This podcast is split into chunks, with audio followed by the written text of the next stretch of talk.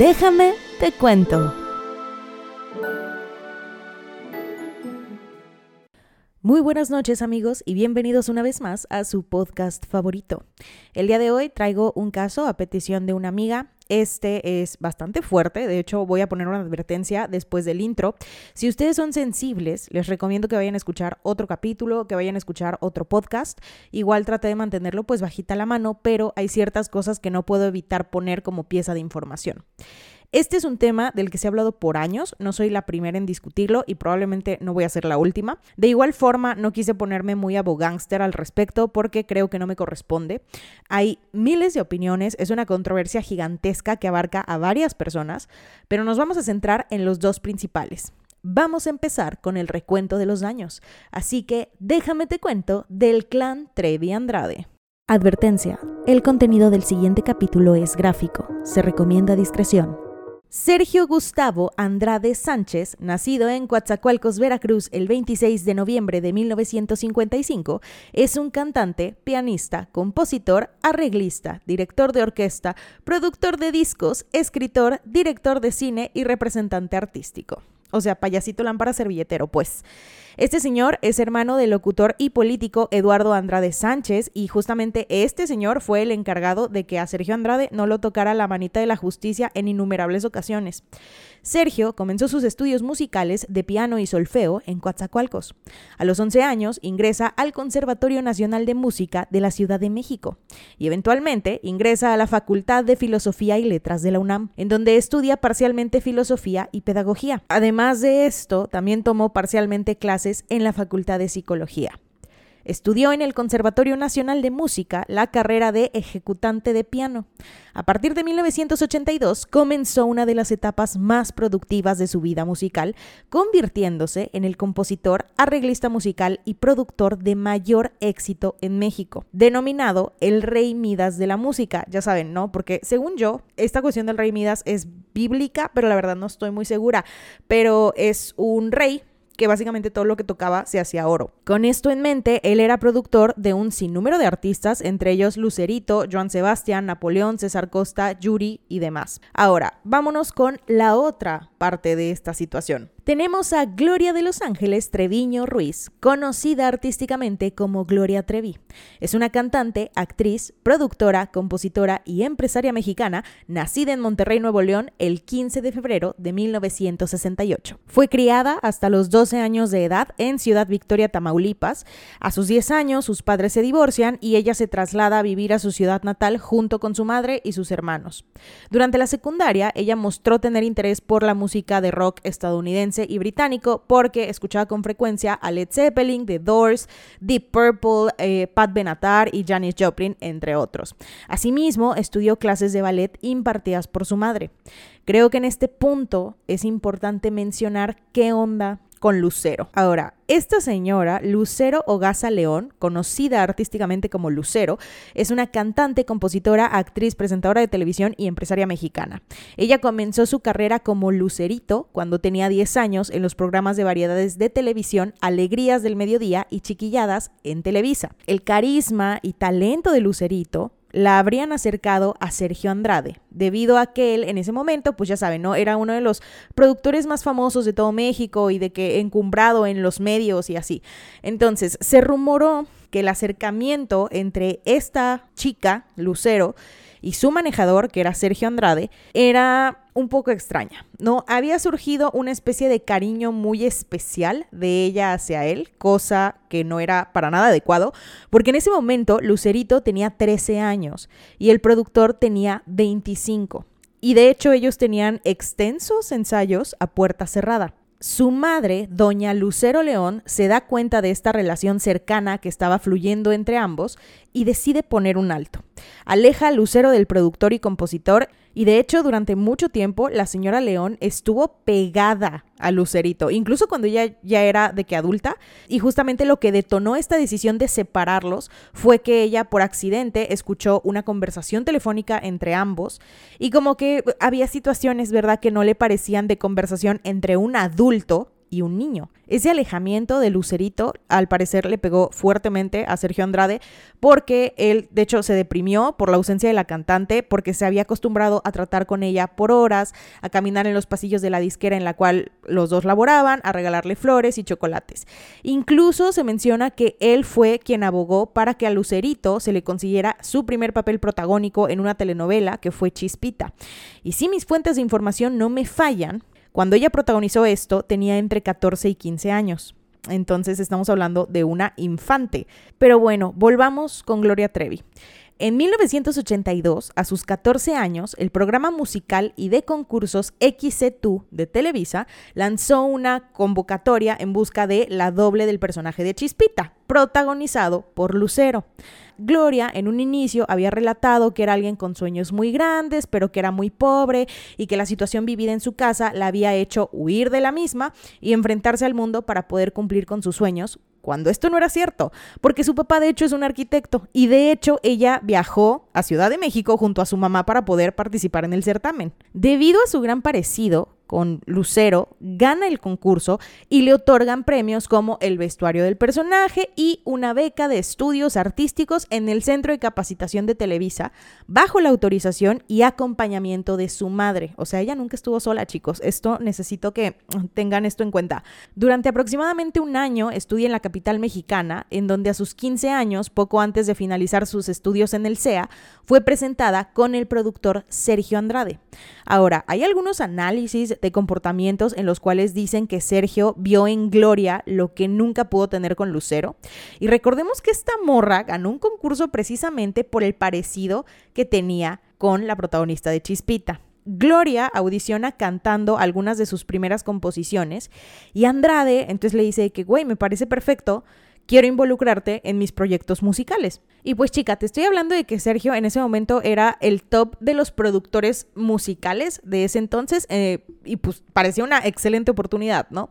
A finales de 1984 se formó una agrupación denominada Boquitas Pintadas, compuesta por Gloria, Raquel Portillo, mejor conocida como Mari Boquitas, Pilar Romero, Mónica Moore y Claudia Rosas.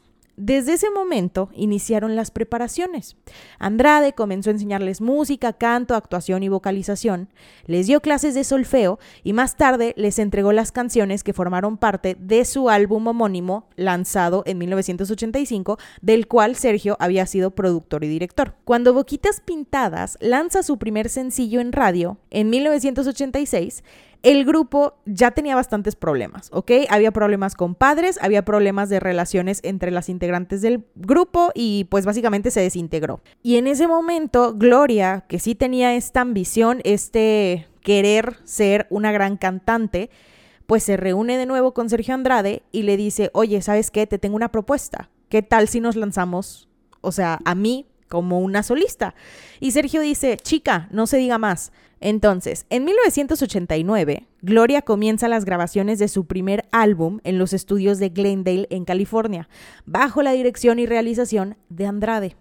Gloria compuso todos los temas de este álbum y tras varios meses de postergación en el lanzamiento de este su álbum debut, finalmente, en el mes de agosto de 1989, la discográfica publica su primer LP titulado ¿Qué hago aquí? Ahora, aquí también tengo que abarcar cierta situación de un programa de televisión que a mí la verdad no me tocó, no está dentro de mis recuerdos, pero sí sé que es algo parte de la cultura colectiva de México y de bastantes países, por cierto. Entonces, durante casi tres décadas al aire, Raúl Velasco, con su famosa frase Aún hay más, se encargó de proyectar la carrera de cientos de artistas que desfilaron por el escenario de siempre en domingo. Y uno de los rituales más famosos del conductor con los cantantes o grupos debutantes era su clásica patadita de la suerte Televisa le da la bienvenida a Gloria Trevi como una solista y se presenta con el tema Doctor Psiquiatra en el programa musical Siempre en Domingo, conducido por este señor. Ahora, Raúl Velasco, de hecho, le da esta patadita de la suerte pospal éxito, ¿no? Y yo no tenía idea, pero este programa se transmitió por primera vez el 14 de diciembre de 1969 y llegó al grado de alcanzar semanalmente niveles de audiencia superiores a los 350 millones de espectadores en México América y Europa. Algunos de los artistas que se presentaron dentro de Siempre en Domingo fueron ABBA, los Bee Gees, Aerosmith, Soda Stereo, Gloria Gaynor, Olivia Newton-John, Whitney Houston, entre otros. Entonces el programa era demasiado importante para catapultar una carrera. Pero bueno, volvamos a la historia. En 1990, Gloria Trevi inicia su primera gira de presentaciones personales junto con Sergio Andrade. Eventualmente inicia con la grabación de su segundo disco, titulado Tu Ángel de la Guarda. Este se publica en mayo de 1991 y aquí se presenta su emblemático tema Pelo Suelto. En el verano del 92 presenta su tercer álbum de estudio, producido obviamente por Sergio Andrade, y se titula Me siento tan sola. Este se promocionó con los sencillos Zapatos Viejos y Con los Ojos Cerrados, los cuales eran hitazos, siguen siendo hitazos hasta el día de hoy. Pero bueno, en 1993 la cantante fue seleccionada por la prensa chilena como reina del Festival de la Canción de Viña del Mar. Este es un festival muy importante, ¿ok? Asimismo, se presenta en el Teatro Paramount del Madison Square Garden de Nueva York. Presenta su cuarto álbum de estudio titulado Más turbada que nunca en enero de 1994 obviamente bajo la producción de Sergio Andrade. En este se promocionan sencillos como La Papa Sin Katsup y El Recuento de los Daños. Esta producción causó una polémica gigantesca en básicamente cualquier país en el cual fue repartido, porque no solamente, o sea, chica, pues el título es más turbada que nunca, ¿no? Entonces ahí ya vemos un, pequeño... Mm, pero la letra de sus canciones era sumamente extravagante, irónicas, plenas de intencionadas metáforas y crudas realidades. Por ejemplo, Chica embarazada es una canción de ella y si no la han escuchado es bastante fuertecita, sobre todo para la época. El 13 de marzo de 1996 anuncia que se retira de los escenarios por el motivo de cáncer en la columna vertebral que padecía Sergio Andrade. Entonces, ofrece dos conciertos de despedida en el Auditorio Nacional el 16 y 17 de marzo, frente a más de 7.000 seguidores. Tras negociaciones con Televisión Azteca, en agosto de ese mismo año firma un contrato de exclusividad con Televisa, porque las negociaciones con Televisión Azteca habían fracasado. Entonces Televisa dijo, no, mi reina, aquí tenemos espacio. Entonces se va para allá. Pero bueno, a partir de ahí vienen de que si iba a protagonizar novelas y de que si iba a producir no sé qué. Ese no es el chiste de este podcast. Permítanme, les cuento. En el mundo artístico, Sergio Andrade fue conocido por su extraña habilidad para reclutar jóvenes y niñas diciéndoles que podrían cumplir sus sueños de ser famosas, ¿no? La historia del clan Trevi Andrade comienza casi a mitad de los años 80. Gloria tiene un talento innato para componer canciones y con la maleta llena de ilusiones conoció al famoso productor mexicano, quien ya tenía un nombre hecho luego de consagrar a ciertas figuras. La suerte y el éxito parece sonreírle rápido a esta dupla. Ahora, Sergio Andrade se casó con María Raquenel, a.k.a. Mari Boquitas, ¿no? Pero esta chava nada más tenía 15 años cuando se casó. Y este señor ya estaba grande, ¿ok? De que sus 10 años sí le llevaba. Entonces, ellos eventualmente se divorcian y todo, pero además de esto, Andrade comienza a viajar extensamente con su grupo de novias, con las cuales mantenía una relación amorosa y vivía. Estas novias son Karina Yapor, Gloria Trevi, Marlene Calderón, las hermanas Carola, Katia y Carla de la Cuesta, Soria Ríos y la cantante Mari Boquitas. Aquí necesito mencionar a un personaje sumamente importante para la historia. Esta señora se llama Erika Aline Hernández Ponce de León y Pérez mejor conocida como Aline Hernández, y nació en la Ciudad de México. A una corta edad, ella había demostrado sus deseos de desarrollarse en el medio del espectáculo. Con solo 13 años de edad, conoció a Sergio Andrade cuando ya participaba en algunos festivales escolares, en donde mostraba su habilidad para cantar y componer. Aline Hernández se convierte en corista de Gloria Trevi. Con solo 15 años, y siendo obviamente menor de edad, Aline se casa con Sergio Andrade, aunque él le llevaba 21 años de diferencia. Dos años después, la pareja se separó. Con 16 años, Aline debutó como solista con el álbum Chicas Feas en 1991, el cual fue producido por Sergio Andrade. Tras el éxito que consiguió, lanzó cuatro discos más. En 1998, Aline Hernández escribe un libro titulado La Gloria por el Infierno. En este cuenta cómo Andrade la envuelve poco a poco y prácticamente la obliga a alejarse de su familia para adentrarla en un mundo en el que más tarde esta niña totalmente manipulada y confundida llega a perder su virginidad, su amor propio, su dignidad, su familia y hasta su libertad a manos de estos dos personajes. ¿Por qué digo a mano de estos dos? ¿Ok? Gloria Trevi no se salva de esto. Relatan que la cantante se acercaba a las niñas cuando tenían entre 13 y 15 años para que se unieran al programa de capacitación musical que lideraba Sergio Andrade. La supuesta academia de canto y baile en realidad funcionaba como una tapadera para poder explotar a las chicas, entre ellas a la propia Gloria Trevi. Las menores eran reclutadas con promesas de convertirse en la próxima estrella del pop pero una vez dentro eran violadas, golpeadas, maltratadas psicológicamente y aisladas de sus familias. Algunas de ellas permanecieron más de una década y de hecho tuvieron hijos con el productor. Dentro de estos relatos se dice cómo las chicas acudían a un casting en donde cantaban, bailaban y en la segunda parte de la prueba les pedían que se desnudaran. Cuando entraban en la academia, Trevi les decía que Andrade estaba enamorado de ellas y que el productor era como de, no, es que yo doy todo por ti, cosas del estilo. Y cada vez este señor se convirtió en una persona pues, más controladora y prohibía a las chicas socializar con familiares y amigos. Chicos, esto es muy importante de mencionar, ¿ok? Porque las personas manipuladoras y los violentadores buscan el aislamiento de la víctima precisamente para mantener el control sobre ellas. Entonces, aguas por ahí. También señala que pese a que las chicas trabajaban para el productor, nunca recibían ningún pago, por lo que tampoco tenían dinero para poder escapar del encierro. Andrade fue retratado como un violento pedófilo en serie y Trevi como su cómplice. Ellos utilizaron su papel, estatus y poder como una estrella del pop mexicana conocida y exitosa y un productor que la hizo famosa para poder obtener acceso, preparar, manipular y explotar a sus víctimas, además de forzar el contacto sexual con ellas durante un curso de años. A todo esto, de hecho, se le conoce como grooming, y para los que no estén familiarizados con este término, les explico. Esto es un engaño pederasta, es una serie de conductas y acciones emprendidas por adultos para generar confianza con menores de edad. Las etapas del grooming suelen clasificarse en cinco. Enganche, fidelización, seducción, acoso y chantaje. Digamos que esto tiene detrás todo un proceso minucioso de investigación porque el adulto estudia su objetivo para poder conectar mejor y entablar una relación que se torne íntima con el paso de los días para poder conquistar a su víctima y eventualmente decir, ¿no? cosillas de carácter sexual. Ahora, las encargadas de esto son Gloria y Mari Boquitas. Ellas necesitaban manipular psicológicamente a las niñas, sobre todo para mantenerlas dentro de la relación con el productor. No solo eso, Andrade y Trevi convencían a los padres de otorgarles la tutela de sus hijos, ¿no? Porque era como de, no, es que pues nosotros necesitamos viajar y estamos luego moviéndonos y Gloria tiene giras y cosas del estilo, entonces los papás eran como de, ay, bueno, pues ok, ¿no? O sea, te firmo tu, tu, papelito. Tras estallar todo el escándalo ya conocido, Mari Boquitas de hecho reveló que sufrió varios maltratos físicos y psicológicos mientras mantuvo una relación con Sergio Andrade.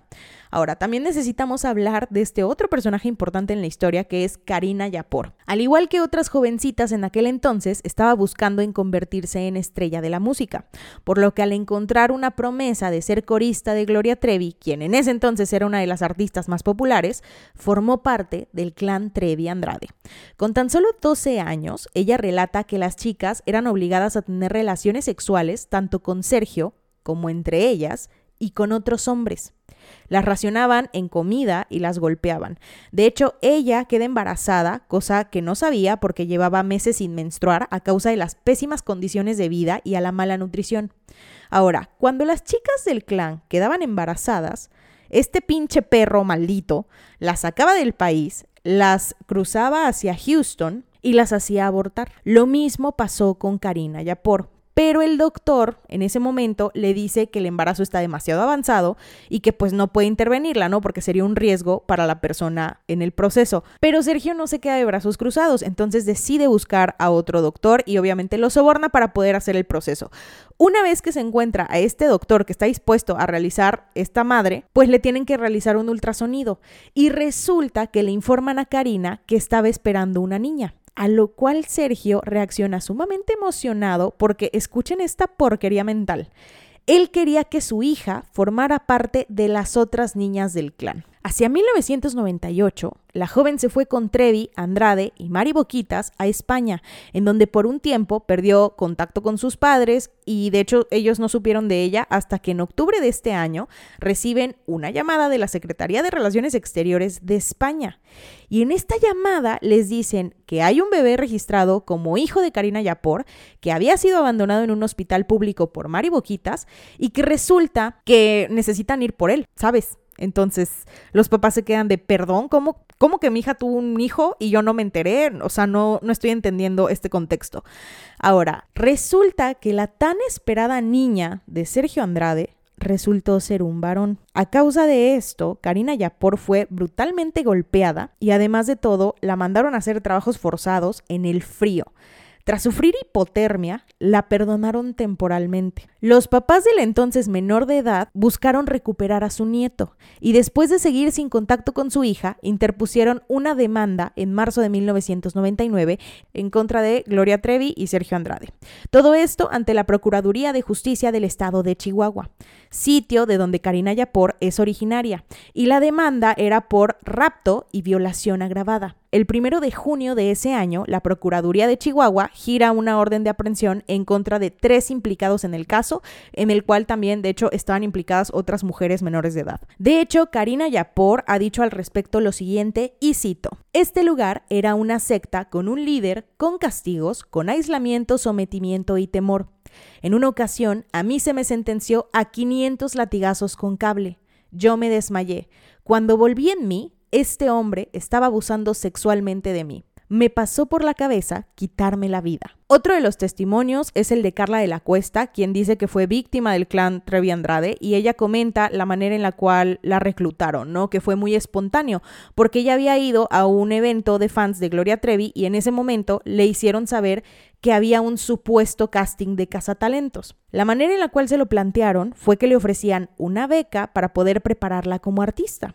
La conductora señaló en todo momento que ambos de hecho se habían portado muy profesionales, eh, ella como era de Puebla viajaron hasta allá para poder hablar con sus padres y que jamás se imaginaba lo que le esperaba. Contó que la manera en la que Gloria la manipulaba era haciéndose pasar por su amiga, de manera que no pudiese negarse a sus peticiones, llegando incluso a inventarle escenarios ficticios y llorar por si ella no accedía. Y cito, empezó a involucrarme en una serie de cosas ficticias que ellos dos creaban para poder empezar a coaccionarnos y acceder a una supuesta relación con este hombre. De manera natural, esta relación no iba a ser posible, porque ni teníamos relaciones, ni nos interesaban los señores, ni íbamos a hacer esto a cambio de nada. Así que tanto ella como las otras chicas se encontraban en una situación de esclavitud, trabajando sin descanso y sin remuneración, con falta de comida y sin posibilidad de comunicarse libremente, puesto que incluso las llamadas estaban monitoreadas. Y cito, yo ya estaba adoctrinada de lo que tenía que decir y siempre había alguien que me estuviera vigilando, asegurándose de que yo dijera lo que nos daban en un guion. La presentadora incluso recibía amenazas de dañar a su familia si ella intentaba fugarse, llevándola a una crisis de haber intentado atentar contra su vida tomando pastillas caducadas. Y esta situación de haber tomado las pastillas caducadas también le provocó miedo porque no quería que Sergio se enterara porque si se enteraba le iba a ir peor. Ahora, tenemos a Lorena Herrera. Ella en una entrevista con, me parece, Jordi Rosado, dijo que ella casi fue reclutada para estos fines, porque durante sus inicios profesionales recibió la propuesta de acudir a un casting que supuestamente le abriría las puertas de la industria del entretenimiento. Y cito, la conocí en un restaurante, obviamente refiriéndose a Gloria Trevi. Ella se me acercó y me dijo que venía con una persona, con un gran productor que me acababa de ver. Yo no era famosa todavía, apenas estaba empezando, ni siquiera había hecho una película, era cero famosa. Gloria comentó que me había visto el productor este, haciendo referencia a Sergio Andrade, y que reunía todas las cualidades para lo que él estaba buscando en ese momento, y que yo era lo que buscaba porque estaba estudiando en una escuela de Silvia Derbez y yo lo que quería en ese entonces era ser actriz, pero no sabía a dónde iba. Entonces, cuando ellos me dijeron esto, yo dije, wow, es lo que estoy buscando. Tenía como 18 años, pero desde los 14 siempre me vi más grande y me vestía muy llamativa. El escote, el taconazo. Ahora, aunque todo pintaba muy bien, poco a poco hubo ciertas situaciones que se le empezaron a hacer como extrañas, ¿no? Porque para la audición le advirtieron que probablemente al final tendría que hacer un desnudo. Y cito, me vuelven a llamar y me dicen que él me iba a hacer un casting, pero que en el casting me iban a poner a actuar de muchas cosas, cantar, bailar, todo eso. Pero me dicen, al final tienes que hacer una escena sin ropa. Yo ahí brinqué y dije, ¿cómo que me tiene que ver sin ropa? Pero obviamente pues la convencieron de hacer este casting. Uno de los motivos por los cuales ella acepta hacer este cast fue porque le cuestionaron que si no estaba dispuesta a mostrarse sin ropa en las películas a gran escala en Hollywood, pues que nunca la iba a hacer en el mundo del estrellato. Y entonces ella dijo, ok, pues si son escenas justificadas, pues sí haré el desnudo. Y cito, es que así son los castings, me terapeó. Yo en ese entonces ya me veía en Estados Unidos haciendo películas en inglés. No obstante, el sitio en donde sería la audición fue otra alarma que se encendió en su cabeza desde el momento en el cual le dijeron la ubicación. Y cito, me dicen que será en un hotel tal, ¿no? Un hotel horrendo ahí en Reforma y Río Tíbet, un hotelucho ahí X. Entonces como que ya no me latió la cosa. Todo parecía muy raro. Sí fui al casting, pero le dije a mi hermano, oye, acompáñame. Y este hermano llevó otro amigo. Le dije, Tú me acompañas. Si tú ves que me tardo más de determinado tiempo, ustedes rompen la puerta. Ahora, según lo relatado por Lorena Herrera, en un principio la audición parecía bastante normal, y ya para el final, Andrade le mencionó a la joven que acudiera a hablar con Gloria Trevi, quien se encontraba en otra habitación. Y cito, él era muy correcto, me puso a hacer cosas diferentes, él estaba muy contento y me dijo, ve a platicar con Gloria. Entonces voy a platicar con Gloria y me dice, ahora es cuando te tienes que quitar la ropa.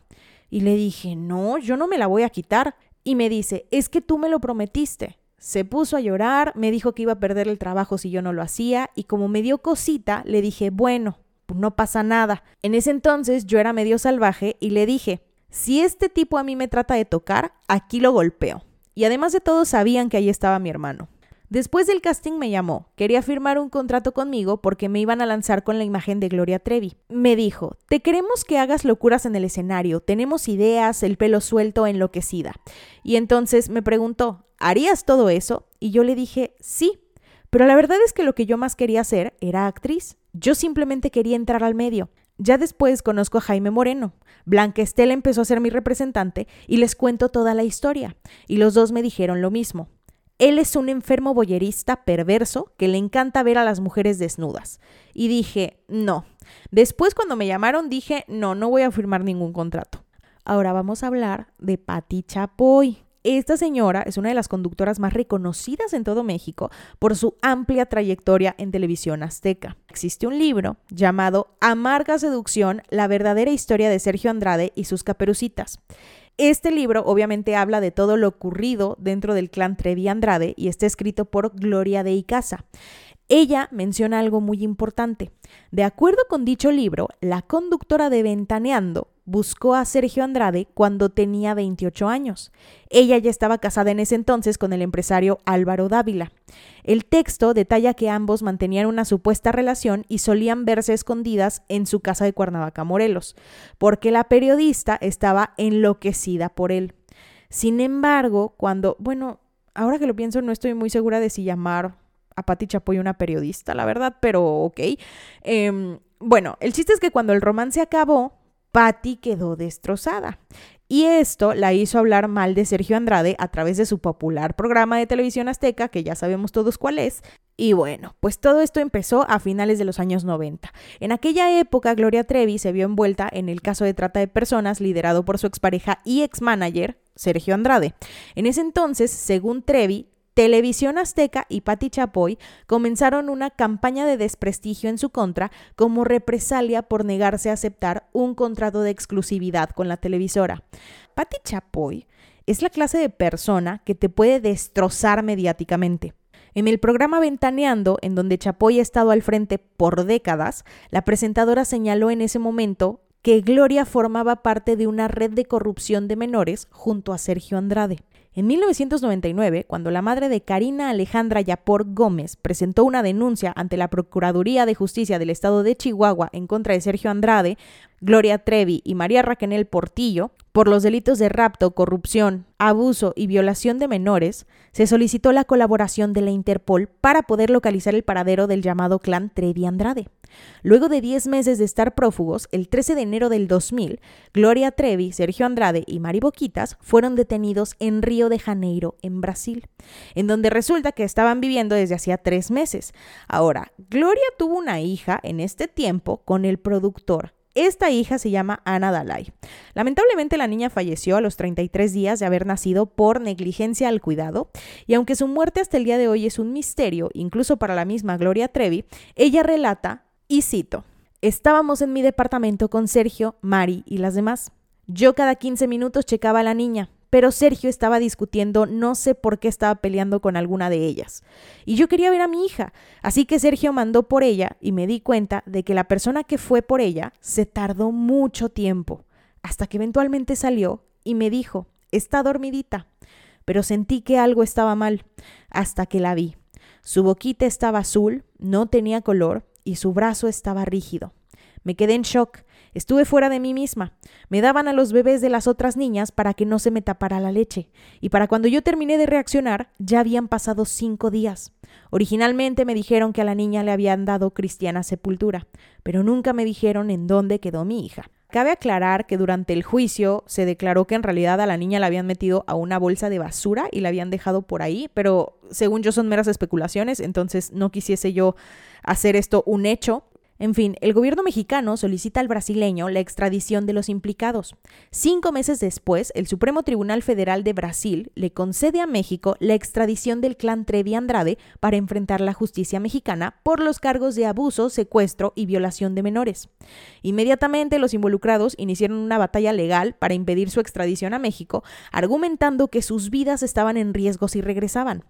Tras los hechos antes mencionados, en el 2000, Gloria Trevi y Sergio Andrade fueron detenidos en Brasil. El productor musical fue condenado a siete años y diez meses de prisión por los delitos de rapto, violación agravada y corrupción de menores en perjuicio de Karina Yapor. Por el otro lado, Trevi y Raquel Portillo fueron sentenciadas a cuatro años y ocho meses de cárcel. Luego de más de tres años, el 28 de noviembre de 2002, Gloria Trevi anunció que regresaba a México de manera voluntaria para poder enfrentarse a la justicia. El 21 de diciembre de 2002, Gloria y su hijo, Ángel Gabriel, llegaron a Cancún, Quintana Roo, para eventualmente ser trasladados al estado de Chihuahua, en donde la cantante ingresa en el Centro de Readaptación Social número uno del estado de Chihuahua. Ahora, yo tengo recuerdos muy vagos al respecto, pero sí me acuerdo de Gloria Trevi como, saben, eh, o sea, como todo el escándalo que estaba en las noticias. Em, y sobre todo tengo como estas imágenes de cuando la intentaban grabar dentro de la prisión, pero había como estos barrotitos como, como cuadritos de metal y ella nada más como que se asomaba ahí tantito. Entonces, sí, la verdad es que yo estaba muy chiquita cuando esto sucedió, pero bueno. Desde su celda en prisión, Gloria Trevi escribió su historia llamada, adivinen cómo se llamaba. Adivinen, adivinen. Pues se llamaba Gloria, obviamente, ¿no? O sea, aquí no nos vamos a partir la cabeza.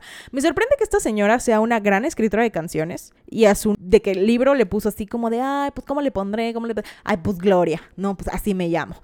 Pero bueno, resulta que en este libro ella comienza y concluye citando pasajes de la Biblia. Después de casi dos años de permanecer en prisión y de que la Procuraduría de Justicia de Chihuahua solicitara la pena máxima de 34 años de cárcel, el juez Javier Pineda Arbola ordenó la libertad inmediata de Gloria Trevi, María Raquenel Portillo y Marlene Calderón por no encontrar elementos suficientes para dictarle una sentencia condenatoria. Tras cuatro años, ocho meses y ocho días de permanecer en prisión, el 21 de septiembre de 2004, la cantante Gloria Trevi fue absuelta y exonerada por el juez séptimo penal de Chihuahua por los delitos de rapto y corrupción de menores en agravio de Karina Alejandra Yapor. Su liberación ocupó las primeras planas de la mayoría de los medios impresos y fue abordada por los noticiarios. Las coristas María Raquel Portillo y Marlene Calderón también fueron exoneradas. Tras salir de prisión, la artista comenzó a trabajar para poder retomar su carrera. En medio de eso, Patti Chapoy hizo fuertes declaraciones en contra de la cantante, nuevamente en su programa Ventaneando, y entonces resulta que la comunicadora aseveró en un espacio de la emisión de espectáculos que la intérprete tenía nexos con el narcotráfico. Y esta información obviamente no tarda mucho en llegar a Gloria Trevi. Entonces Gloria decide demandar a la cadena televisiva, a Patti Chapoy y a Publimax, acusándolos de hacer una campaña de difamación porque ella decía como de, a ver, es que a mí ya se me demostró mi inocencia, yo por eso ya fui exonerada de todos mis cargos, tú no tienes por qué estar hablando estupideces. Básicamente esas eran sus excusas en la recochina demanda, pues. Además de esto, también lo señaló por los delitos de conspiración, interferencia no autorizada en relación a terceros, y desde entonces inició la enemistad entre ambos. TV Azteca, de hecho, ha buscado impedir que el proceso se realice, mientras que Gloria Trevi ha luchado porque se lleve a cabo un juicio. En este proceso, obviamente Gloria buscaría probar que la habían difamado y que además de todo habían conspirado para arruinarla. Según ella, las declaraciones de Patti Chapoy fue lo que la llevó a la cárcel. O sea, no todo lo que hizo respecto a la corrupción de menores, sino lo que dijo Pati Chapoy en Ventaneando. Entonces, con el correr de los años y tras haber cumplido su sanción, Trevi le ha respondido a sus detractores, quienes aseguran que ella también formó parte de los abusos perpetrados por Sergio Andrade. Estas son declaraciones de ella. Y cito. Pues a mí me la pelan la verdad. Yo creo que para mucha gente eso sí realmente les afecta. Pero a mí con mi reputación, con mi nombre, con mi imagen, a base de mentiras, me hicieron lo que quisieron y no me destruyeron. Yo creo firmemente en el dicho de achillidos de marrano, oídos de carnicero. O sea, si ubican esta clase de personas que es como de cállate tantito, papi. Cállate tantito, no más así, tantito. Pero bueno, ¿qué pasó con Sergio Andrade?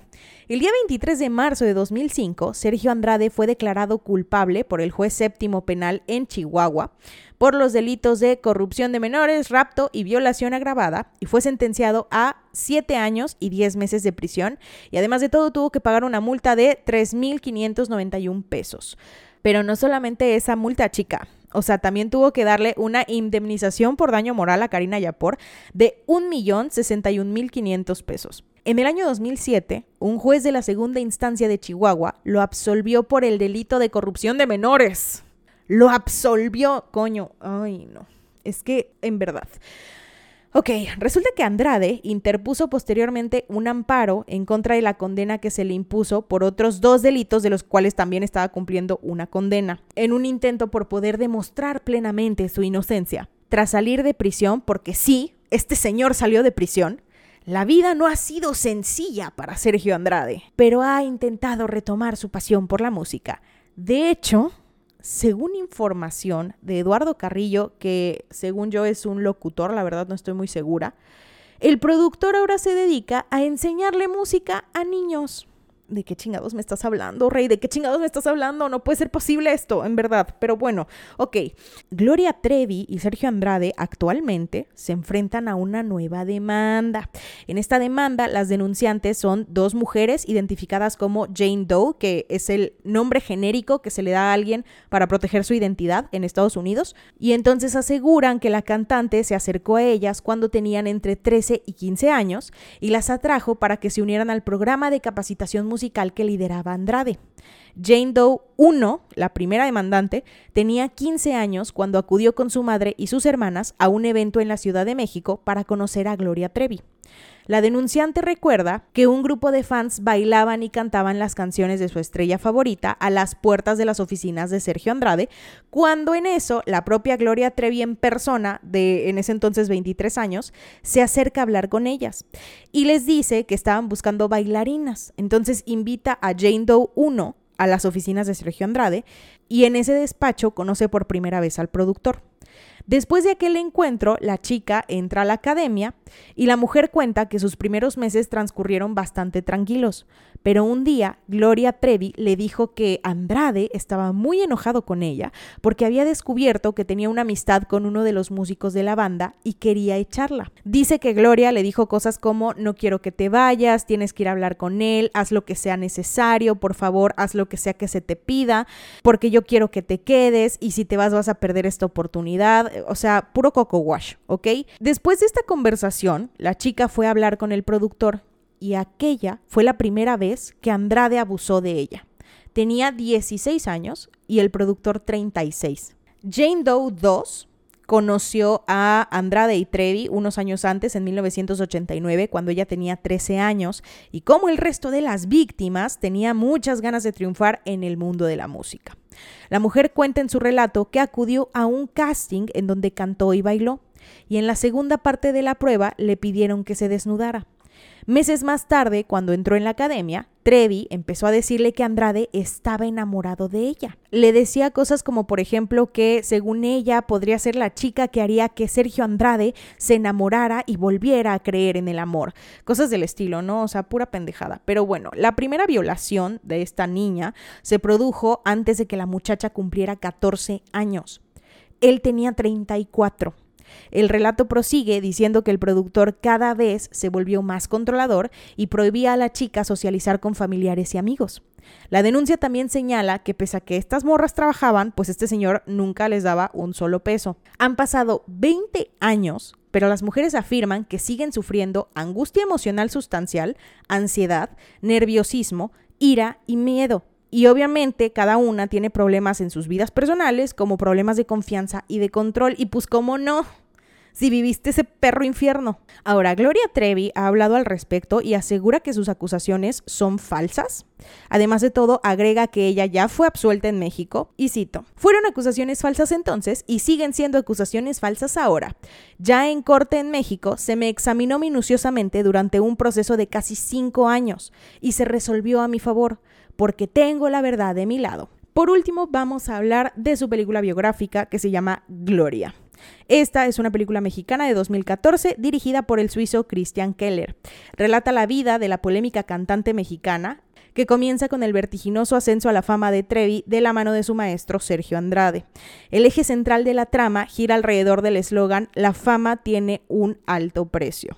Obviamente, Gloria Trevi hizo declaraciones al respecto y de hecho afirmó que los responsables de la película que retrata su vida la engañaron al no cumplir su parte del contrato y que el guion estaba lleno de mentiras. Y cito, había un acuerdo, pero ellos me engañaron. Me dijeron que iba a ser una película en donde yo podía participar, que iba a estar al tanto. Desgraciadamente, el primer guion que a mí me mostraron era aberrante. Estaba hecho de mentiras, de cosas que yo jamás dije. Y obviamente Trevi interpuso una demanda judicial en contra de los responsables de la cinta. Honestamente no estoy muy segura de si se ganó este caso o no. A mí me parece que creo que no, la verdad es que no, no vi un veredicto, pero se supone que estos señores le habían pagado como por los derechos de su historia, pero que ella creo que no iba a tener como ninguna participación tipo como guionista ni nada. O sea que en realidad el hecho de que ella rechazara el guion pues era completamente irrelevante para la producción porque era de sí, o sea, te lo estamos mandando nomás como para avisarte qué es lo que se viene dentro de la película, pero en realidad tú no tienes ninguna injerencia en decir qué es lo que se va a exponer y qué no. Pero bueno, pues ya. Este es el caso del clan Trevi Andrade y la verdad amigos tengo opiniones mm, medio raras al respecto. No tengo duda de que Gloria Trevi fue víctima de Sergio Andrade. El problema es cuando la víctima se convierte en el victimario. De ninguna forma le eximo de su responsabilidad al respecto, de hecho creo que en efecto cometió actos delictivos bastante graves. Sin embargo, la parte en donde ella también pasó por demasiados problemas al respecto de todas las situaciones vividas con Andrade, pues también me causa como que mucho conflicto. Ahora, vi la entrevista que hizo con Adela Micha hace muchos años, está en YouTube, si la quieren ver, y Adela le pregunta si ella cree que Sergio Andrade la amó en algún punto, y ella dice, no sé, no lo creo y no me importa. De verdad no puedo digerir muchas de las cosas que dice en esta entrevista porque, o sea, si le soy honesta, no vi arrepentimiento. Y creo que precisamente no lo vi porque no lo tiene, no, lo, no existe, ¿ok? Incluso ella ha declarado que no es responsable de ninguna de las niñas porque los responsables deberían haber sido sus padres. Pero pues no lo sé, o sea, al final de cuentas ella era un adulto, y no puedo justificar sus acciones de ninguna forma, sobre todo en las últimas declaraciones que hizo como de que, o sea, pues no se puede, no se puede. Ahora, bien dicen por ahí que el que no conozca su historia está condenado a repetirla y pues tiene una nueva demanda en parte de Estados Unidos y pues ya se verá. Pero bueno, eso ha sido todo por el capítulo de hoy. Muy buenas noches. Si te gustó esto, no olvides darle en seguir para que te lleguen notificaciones cada que suba un nuevo capítulo.